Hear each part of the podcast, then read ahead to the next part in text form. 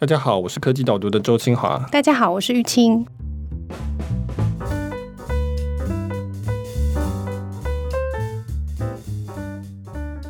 Michael，你喜欢听书吗？我比较少听书诶，我以前会常常看那种五分钟看完一部电影，就是 YouTube 的这个很红很红说电影的东西。但是我很少去听那些说五分钟讲完一本书的这种内容。大致上还是习惯直接看书啊。嗯，你有在听书吗？我有听过几本书，可是我那个听的内容跟你刚刚提到那种五分钟浓缩听完的感觉不太一样。我是那种一字一句把那个书的内容念出来，就是把它转成那个音档的形式这样子。因为我说 Google 小姐吗？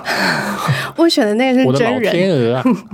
你这个是很有人性的，它声音在平板机械一点。我选的那种是那个作者他本人来念那本书的，我觉得那还蛮有那种珍藏的意味。有时候我会选几本书来听，这样。就像 Amazon 的 Audible 这种。嗯嗯嗯，其实很久很久以前就有那种有些故事书啊或者小说啊，然后他们就会邀请那个作者来录录成录音带，从那个时候就开始在听了。这，这种应该比较像念书，比较不是像是我们今天等一下要讨论的说书。嗯，就是说书比较像是浓缩一本书或是某一篇文章的大纲，改成用说的用给你听。这个是中国的得到这个 App 里面很重要的一种产品类型，嗯，所以我们今天要讨论的，就是逻辑思维的负责人叫做罗振宇，他旗下的公司思维造物，他们要申请上市在中国，这家公司的名称都非常的很有知识性的感觉，是是，对，有种创造性的感觉。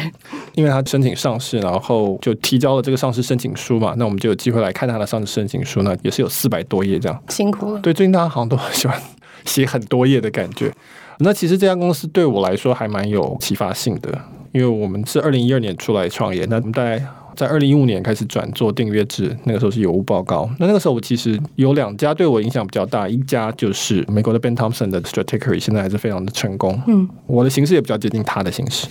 那另外一家就是罗振宇创的逻辑思维，那他的公司叫思维周，现在申请上市，已经做到了估值是一百七十五亿台币。他们年营收我我看的时候也是蛮惊吓的，就上亿嘛，对不对？二十几亿吧，台币的话是二零一九年。我记得是二零一七年的时候，逻辑思维还蛮蔚为风潮的。有一阵子大家都还蛮流行看罗振宇他录制的影片这样子，然后后来陆续他就推出了得到的这个 app。不过应该还是蛮多听众可能对得到是不熟悉的，你要不要稍微解释一下他们最主要的产品？对，他们现在最主要的那个手机上的产品叫做得到，得到东西的得到，那那个谐音就是升天得到的那个道了哈，他把改成叫得到。那这个 app 就是一个线上学习 app，我有用过一阵子，在它刚出来的那一阵子的时候，其实那时候我还听了蛮多东西的。最主要在卖东西是听的，但是它也有影音跟文字，通常都是一些知识性的内容。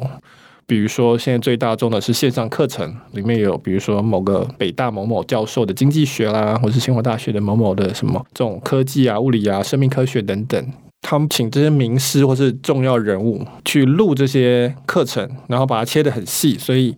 以前我们平常去大学上课的时候，一堂课就是五十分钟嘛，那他们把它切成，比如说一个主题就五分钟、五分钟、五分钟、五分钟。现在很多线上课程也是这样了，或者说那个时间点，在国外，比如说 Udemy 或是 Coursera，他们也有很多是这种类似的。得到也是这种概念，所以呢，你就可以在上面付个钱，然后可以听说哦，北大薛兆丰经济学课非常有名，有很多人在听这个课，平台赚到钱，薛兆丰赚很多钱，大家可以听到一个大师的课程。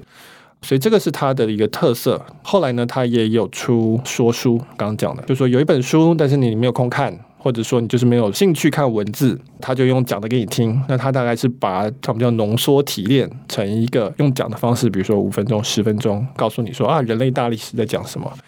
二十一世纪资本论在讲什么，然后用说的给你听。当然，这有一点著作权的问题，在在台湾的话，这个就会蛮麻烦的。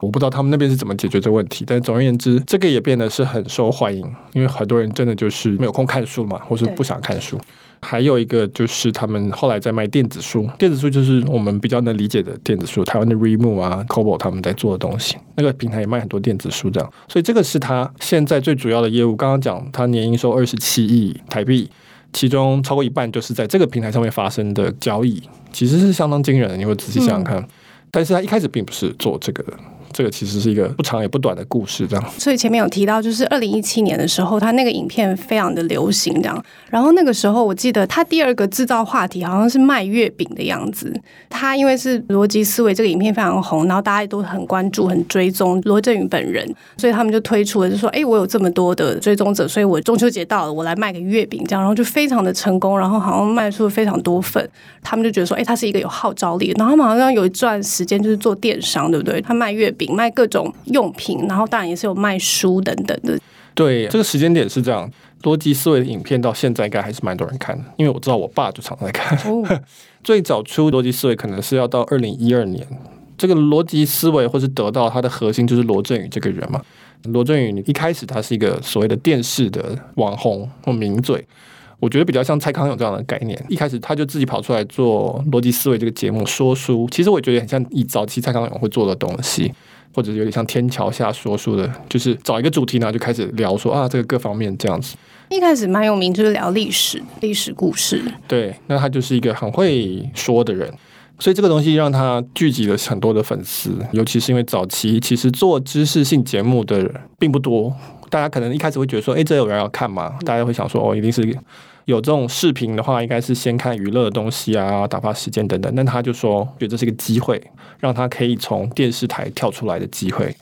那他就做他们叫长视频、知识性视频，打出了名气。他后来就开始卖东西嘛，就是说你总是要赚钱的。当然，赚钱最简单的方法就是广告，尤其是以线上免费的影影音平台来讲，这是最直接的一个卖法。所以他就开始卖东西。那当然，最主要就是卖书，还有就是像前面提到卖一些月饼啊。他自己的线下课程门票，他在实验说这个东西到底可以发展成什么样子。这个部分其实跟我们现在台湾的 YouTuber 在卖东西的做法也是一样的。当然那边规模大很多，但本质上没有太大差别。然后后来他就开始想要卖一些自制商品，因为他觉得说，哎，这样子毛利比较大嘛，然后以及比较可以控制。他们自己也开了出版社，开始进书，因为他可以带动销量，所以后来他也可以去谈很多书进来，这样或者谈某一些特殊的限定版，他自己来卖。那这跟现在 YouTuber 去卖一些他自己品牌的衣服概念，其实也还蛮接近的，所以这到目前为止都是蛮接近网红经济的概念的东西。最重要的转捩点就是在二零一六年，他推出得到这个 App，他还是在卖自己的东西，但是他这次要卖的是一个线上学习平台。这个东西后来就成功了，因为那个时候算是非常的有开创性的东西，在线上，在用手机上面去听声音来做学习。我觉得是非常的有创造性的东西，而且它是付费。美国那时候到现在都还没有什么付费机制的，但在中国就有。那后来你可以看到什么喜马拉雅、荔枝等等平台这一类的越来越多。但是我觉得得到的确是罗振宇他自己先做出来，把这个市场打开来。对，就是你提到那个得到后来推出来以后，它就是一个在手机上，然后听。当时大家都觉得填补了一个很重要的需求，因为很多很多不同的零碎的时间，然后我不一定只是想要看一些轻松的东西或休息，我就是想要吸收一些资讯，可是我又不方便。那如果只是用耳朵的这个感官的时候，你也聊过非常多声音的重要性，这样，所以它就是填补了这个需求，然后让大家又能够吸收资讯，又能够打发时间，所以是一个还蛮厉害的做法，就是。对，所以我那个时候得到出来没有多久，我也在试用，然后我就发现说，哎，还不错啊！我在健身的时候可以听，因为健身的时候你不适合看一个荧幕嘛，然后搭捷运的时候你也不太适合拿着荧幕在前面看。但我知道现在很多人是这样做的，但是我会觉得有点怪怪的。那它其实就还蛮方便的，对，所以这的确是一个缺口，被它给抓住了，而且是一个当事人没有非常的意识到是一个缺口。而且他找到了一种，也是当时没有人预想到，是说可以用付费的方式来赚钱。当然那个时候大家会觉得，怎么会有人想要付费这样？我觉得这是一个重要的转折，就变成是说，因为得到起来了之后，大家去上面听东西去学习，这就变成一门生意了。但他就不需要靠他的造势啊吸引大家，然后买卖东西。所以他后来，就我所知，这个逻辑思维节目就变成是得到上面的一个节目，然后它变成是只要一块钱人民币就可以看。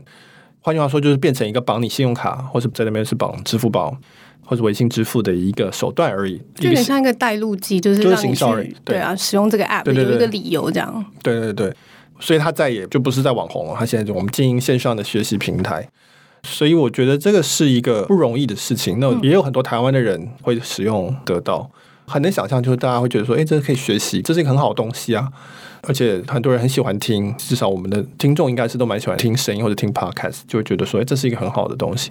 都跑去中国听得到这样。嗯，其实你文章有提，我觉得这是一个蛮重要的一点，就是大家就一直在想说，哎，中国有人做出来了，这个需求这么大，甚至就像你刚刚讲那样，有蛮多台湾人他也有去，那为什么台湾会没有这个这么显而易见的模式？对，我记得我在二零一七年常被问的问题，因为他在二零一六年出来嘛，那二零一七年就变得很红这样子。我这次的文章里面就有分析，就是说，你如果去看他的上市申请书，你大概就会看到几个数字，是对台湾的媒体业来讲是触目惊心的数字。嗯，就是它的单价，像刚刚讲的线上课程，比如说你听完一个经济学大学的课程，它的单价是两百多块钱台币。它不是切成很多段嘛？你如果只清一段的话，它的平均单价是不到五块钱，四块钱台币，就是养乐多的价钱一堂课。这个在那个申请书里面都写得很清楚。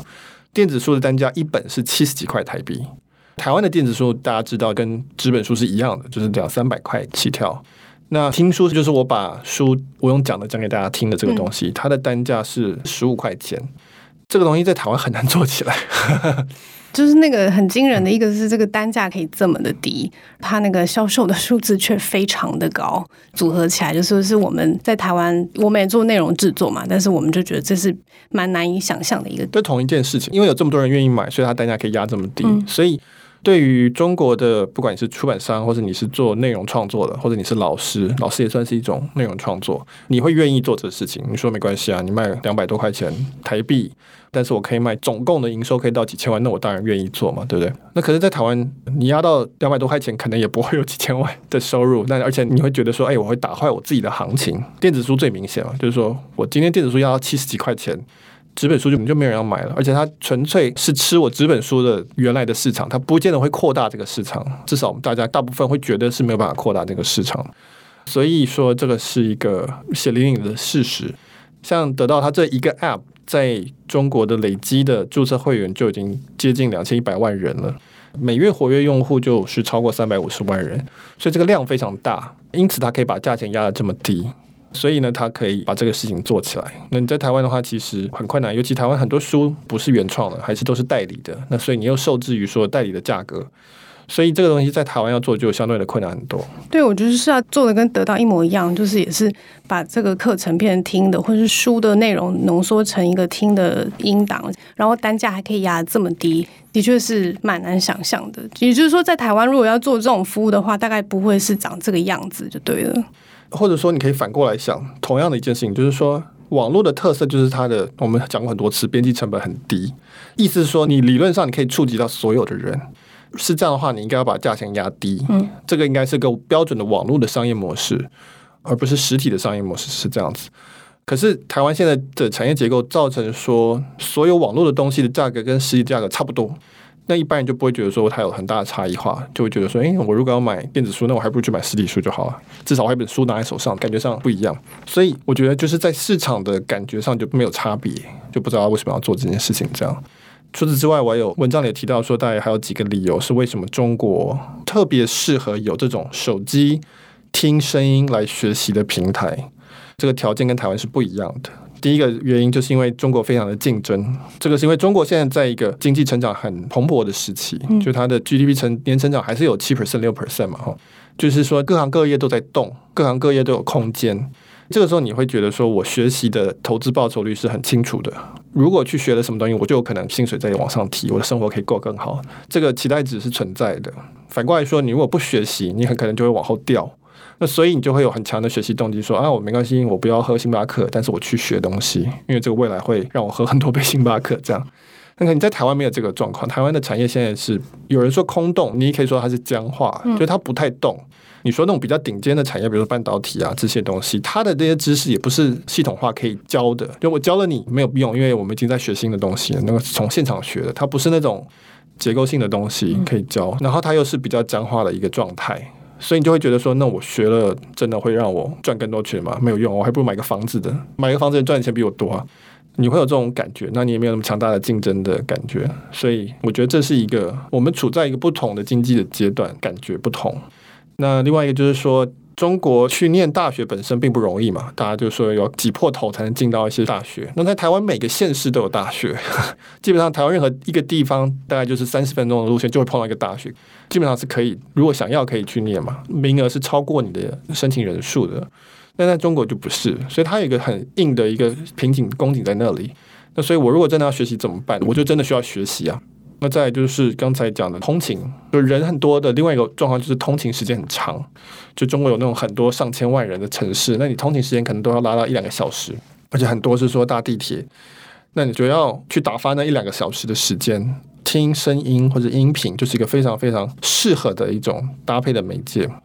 但台湾没有这个状况，台湾就刚刚讲的，基本上你的通勤时间大概是三十分钟以内，然后很多人在骑机车，所以骑车其实也不太适合听。其实捷运也没有很适合，就是捷运声音也蛮大的，耳机什么的也都要开的非常的大声，尤其是像这样子要资讯类型的这种内容的时候，的确会需要一个长一点的时间，然后再安静一点的状况这样子。对，所以我们这个对于声音的需求也没有像中国这么的大，那所以这也是另外一个为什么我们的 Podcast 现在起飞，但是也比中国落后蛮多的，落后美国也蛮多，美国人是开车开很久，中国人是要通勤通很久。那最后一个原因就是说，中国人是直接进入行动时代嘛，手机时代，所以他们很习惯很多事情都在手机上做。用手机学习是一个很合理的事情，用手机付费也是一个很顺理成章的事情。可是，在台湾，你要跟人家讲说我在用手机学习，你现在讲出来都还是觉得怪怪的。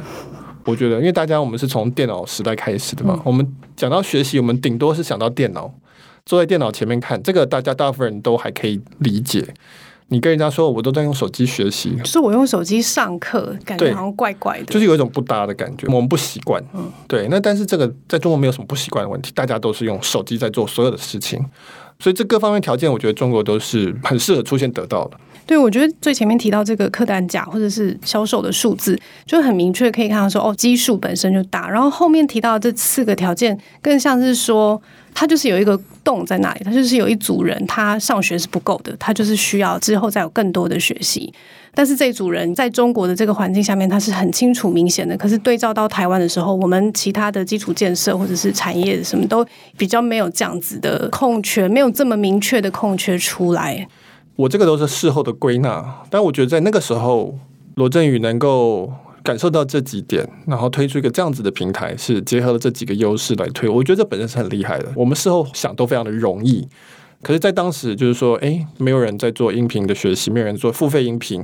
没有人做这种线上用平台式的概念，然后又是自己制作课程，这不是在当时是这么明显的事情。嗯啊，但是罗振宇登高一呼，募了钱，把这个东西做出来，我觉得这个是非常成功的一个很敏锐的抓到一个趋势的一个例子。对，就是你讲的，就是他那时候看到这个趋势，但是当然也是我们现在验证，我们才确认说，嗯，嗯，这的确是有一个需求很明确的一个洞在那边的。所以也就像讲，然后那个他刚意识到这件事情的时候，其实我感觉也受到蛮多抨击的。比如说，我最常看到网络上面讨讨论抨击逻辑思维或者得到的一个批评，就是觉得他们就是在贩卖知识焦虑。意思就是说，客人是因为担心自己学习不够，所以他就去买了，但是他其实没有任何的学习的成果，他就只是需要有一个买的动作，然后来证明说我我是有一个学习的，所以他们就认为说这个东西是虚幻的，他没有真的让这种学习的效果出现。我觉得这种批评。在哪里都可以用，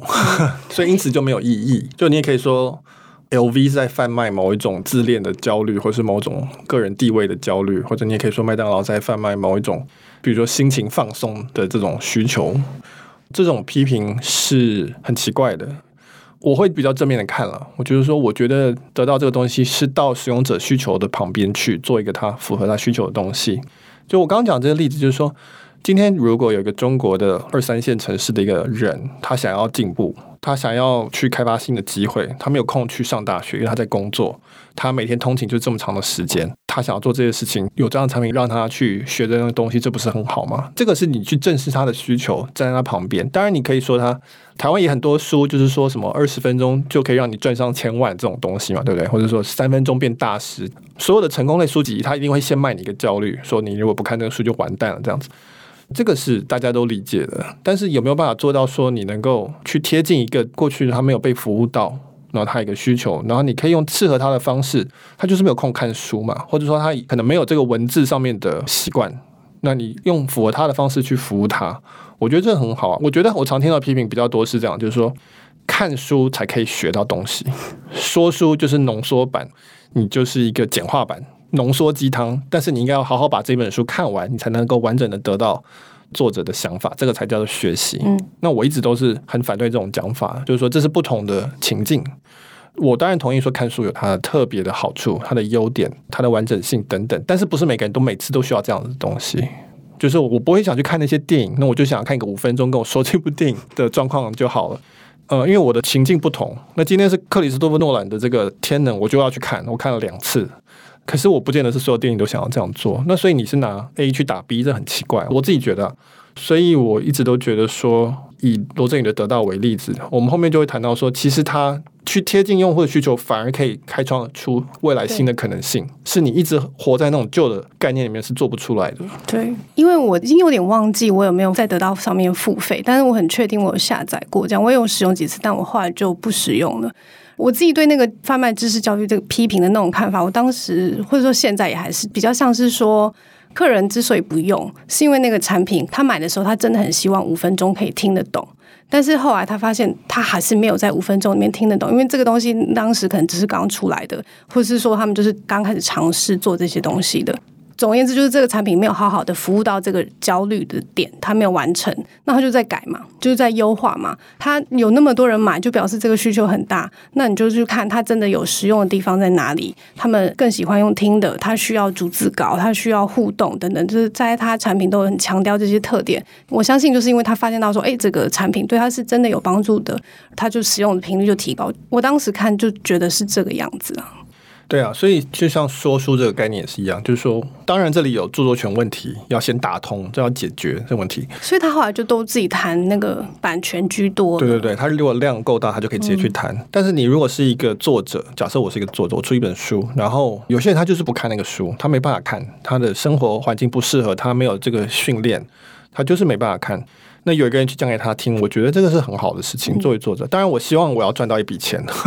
但我也同意这钱可能是跟买一本书的价钱不一样。这中间要怎么去做？这个就是平台能够做到的事情。那他可以把这个事情搞定之后，对大家都是好处，对于听众或是读者，对于作者跟平台，这都是好处。如果你是说那种硬做，就是说好盗版的什么，那当然我们同意它有问题，它跟现有的著作权的架构是不合的。但是我们同时也要承认那个需求存在，而且我们用旧的方法可能是没有满足那个需求。对，那怎么去做？所以我个人会用这种态度来看这个事情，而不是很古典主义，就说你一定要把这个书看完，这是一个模范的 《资治通鉴》，把一个字一个字看完，什么罗马帝国兴亡史这种二十六本全部给我看完，这种才叫做知识分子。我觉得。不 scale，嗯，不符合现在做法，对，大部分人也没什么帮助。这样，嗯嗯嗯，我觉得他们在那个内容制作上面真的是有一个独到的一个部分。就我的印象里面，好像他们以前就有说，他们在做这个内容的时候，审稿的方式就是他们会把这个内容对着一个普通的可能大学在学的学生的女生，然后男生这样，然后对这个人讲话，讲他今天要讲的这门课，然后就问他说：“你听不听得懂？”用这个来当做说，是不是真的可以让听众用听的方式，然后就可以有好好的吸收？甚至是我看你那个文章里面有说，他们有一个那个编辑手册，是不是？就是他们也是对内容制作上面有一个还蛮一致化或者是标准化的要求。对，文章里面提，那是我们私下聊天的。他有开放大家看一个叫做他们的品质控管手册。哦，对他们从某方面来讲，他们已经是一个工厂化的流程了，知识流程生产平台的概念。跟韩国人制造偶像团体是类似感，就是把它切的非常的细，然后它的 KPI 啊，或者它流程什么都写的非常的清楚。这个也是一个相当惊人的地方，就是他们现在规模已经做到这样子。就说内容这种东西居然可以是这样规模化，就有点像迪士尼的做电影或是影集，我感觉到是有这样子的标准一致性在，他知道观众要的是什么。但是他这次上市其实是有一个蛮重要的一个宣示，好像是说他们就不是只居于这个内容制作媒体公司这样子的定位，他其实是要就像刚刚讨论的一样，就是他是要用这个平台来服务读者的，因为他这个平台上面有非常多的课程了，所以大家就可以克制化的去学自己想要学的东西，是不是？我觉得这个好像有点难理解，你可不可以解释一下？我觉得这个上市申请书里面对我来讲最精彩的是他后面讲他的科技的投资的部分。嗯但是解释起来有一点点困难。不过是这样，在他们的角度里，现在的概念是把他们平台上面所有的课程、跟电子书、跟不管是视频或音频或文字，全部都重新做成一个叫做知识图谱，就是 knowledge graph。然后呢，再把这个东西拿来，你可以重新排列组合给不同的人。这个是他们现在在做的事情。什么意思呢？举例来说，就是说上面刚才我们提到一个很有名叫做薛兆丰的经济学奖，好像有六百多奖吧，每一奖是五分钟。意思就是说，每一个都算是一个知识的一个节点。好了，它有很多这些课程嘛，每个都有很多的节点，然后它有很多电子书，它有很多音频，什么，把这些东西全部都变成不同的节点。然后呢，它这个时候去开发，你可以叫人工智慧，可以叫演算法，或者什么都可以。接下来每一个用户来的时候呢，比如说今天这个用户是一个工程师，他想要升主管，他想要从技术职转到管理职。那这时候他想说，那我到底要学什么东西才能够帮助我这件事情？嗯、那传统上你就是去念个 MBA，或是念个 EMBA，或者你有些比较大的公司，它可能有自己的一个大学，或者是你就买书，一本书叫你怎么做 PM，你要去找这本书。这种东西我们叫做解析度很差。就念 EMBA，大部分东西可能都没有帮助到你刚才讲的这一个问题，就是你要从技术职转管理职这个问题。那但是你在他们的这个未来的想象里，你到得到来，他就可以去分析说，哦，你要这样子的东西，OK。那我知道了，所以你可能要听刚才讲的薛兆丰的经济学里面的前面二十讲，中间的三讲，后面的三讲，就是你不用全听，因为这没有解决你的问题。所以他可以从你面临的这个任务、你的挑战来定位，而不是从科系来定位。所以他说：“哎，好，经济学你要听这些，然后呢，管理学你可能要听这几个。好，我们分析出来，比如说沟通，我们要学这几个，或者是说经营管理，我们可能要这几个。我们把这个全部组起来一包，这个是客制化，专门针对你这个问题的。”那这个就是用知识图谱回头来重新针对个人的需求去提供学习。那这个解析度可以做得很高，不同的类型的人有不同的需求，那他就可以组成不同包给你，让你去学习。可是，比如说，我就讲一个工程师想要转 PM，假设需求长这个样子的话。他怎么去定义说你要学哪一些？他是因为已经有一些成功的案例吗？他有这个过去学习的那些资料了，然后所以他知道可以这样子连起来吗？对，所以你这个还在建哦。他就说募资的其中一部分，很大一部分要建这个东西。嗯、所以你的刚刚的问题基本上就是说我如何推荐的更好，是真的符合到你的需求的。嗯，基本的做法不外乎是说我下 tag，或者说我看过去有多少跟你类似状况的人。听了这些课以后满意度很高，后来再听，或者说同样是，比如说都是像你一样工程师毕业后三年，他听了这几个课之后，就是说你可能也会有兴趣的是这个，可能就推你这个东西。这个就像我们之前讲 TikTok 的时候的概念是蛮像的，试着去捕捉到你的需求，从每一个人不同的去购买，然后去听，然后去反馈，说到底满不满意，有没有成功，有没有效果，去调整我的演算法。他同时也去跟企业谈，就说，哦，你们企业内训需要什么东西？这也是资料，或者是甚至说，他有一些企业认证，就是说，你只要修完这些课程，这个企业就可以让你直接进面试。这部分资料他也有嘛，对不对？就是他两头来，所以他也有跟学校谈的样子，就是学校也可以在他那边上课，然后也是一种学分认证的样子。对对对，就是你有更多种实际应用的方式，然后你知道说其他人是怎么看这些分数的，那他就可以越准确这样。这个东西还可以延伸到线下，就是说他们现在也在做线下的大学，就是叫得到大学。那概念上是类似，就是说我可以把同样是工程师想要转 PM 的这一群人全部叫来，我们来看一个线下的课程，可能就一个周末。我知道我要找什么老师嘛，因为我知道这个需求是这样子。然后你们在一起上课，这个效果应该会比你传统的 MBA 的大学里面的社团要更好，因为传统 MBA 的里面的社团的人，他的优点是说有很多种人，但他缺点就是有很多种人嘛。这样子，我可以重新，因为我有这些资料，我有这些这么多的课程的这个东西的 data，我可以回头来创造一个线下的体验，是能够去互补的。因为大学里面上课之外就是社团嘛，就是社交嘛，我可以去做这些东西。但这种做法是新的做法，不是说那种传统解析度很差的做法，而是用更细致说，哎，那你可能要想要跟已经在当 PM 的人认识，或者说你想要跟工程师认识之类的，那我们可以把我们大家凑在一起，这样。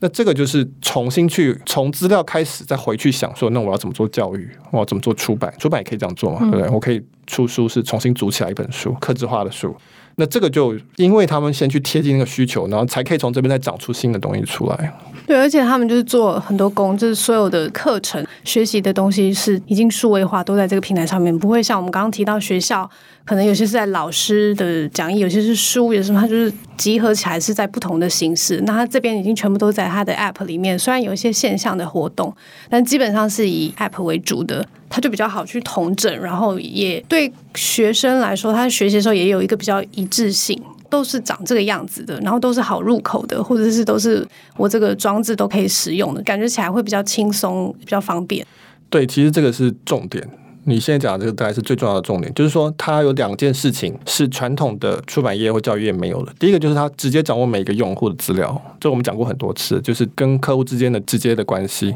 掌握顾客关系，所以它就可以做很多的推荐跟媒合。第二个就是因为他把所有的课程变成是数字化，而且是可以互相连接的，而且基本上是他出版，至少是他审稿过的这样。是没错，卢玉清以后可以帮我写，对，没有错，因为他是自制的东西在他手里，他拥有这个我们可以叫 IP，或者说他有这个资料，他可以把它连接起来。那你说传统的出版社，每一本书都是别人的，出完了之后就放在书柜里，你也不会想要去把它怎么样连接起来，因为那不是在你的思考的范围里，因为你卖的是那个产品。那他们卖的是一个服务，大学一样，教授就上完一堂课就是一堂课，你也不会想说把这个课跟那个课跟那个课怎么样去把它做串联，没有，大学的架构分类都是那个样子。嗯，但是今天因为你这些东西全部都变成 data，然后你就可以重新来想说，哎，那我可以怎么去组？我可以不断的生出新的学程。我看完之后是觉得相当佩服的，就是说我没有想过，当然是因为他们身在这其中做了这么多年，他知道他可以做什么。以及罗振宇看起来，他们公司是相当重视投资科技的这部分，所以你可以看得出来，这个东西我就觉得是，哎，对，真的可以服务到很多传统的学校没办法服务到的人，嗯，没有办法去上一个学期或一个学年，没有办法去只是选一个科系的，或者他很难选出说我到底是要哪一个科系，有很多问题不是一个科系可以解决的。就是我们不知道它执行会怎么样，对，就还有一段路，对，对，这听起来是蛮困难的，是蛮期待。就作为用户或是作为要学的人来说，就比如说我讲说，我之前下载，然后的话就不听了，可能就是因为我觉得没有很方便，或者是那个内容没有针对最重要的需求。那如果它可以是新的这种排列组合，或许对我来说就是更有诱因的尝试的理由。对，我觉得还蛮值得期待的。就是说以线上教育平台来讲，我看到了一些新的不同的东西。我没有很长期关注这一块，但是我觉得，哎，至少我以前看，比如说 Coursera 或者 ETX，他们的架构还是蛮传统的，因为他们还是以教师跟科系在分。这边我看到的是一个不太一样的做法。因为他要赚钱嘛，而且他要直接跟学生收钱，跟一些美国私校的状况不太一样。嗯嗯嗯，今天讨论就到这边。这一篇我们是开放给我们电子报的读者，所以如果你有兴趣的话，欢迎到科技导读的网站上面，然后留下 email，你就可以看到这篇逻辑思维申请上市，从知识网红到科技平台老板之路。然后呢，如果你对像这样子讨论科技趋势、商业策略有兴趣的话呢，再次的欢迎大家来订阅科技导读电子报。电子报是我们的主要维生的工具。电子报一个月是两百四十九块，一年是两千四百九十九元。那如果你在订阅的时候输入 podcast p o d c a s t 这个优惠码，第一个月可以省五十块钱。那我们就到这边，谢谢，拜拜，拜拜。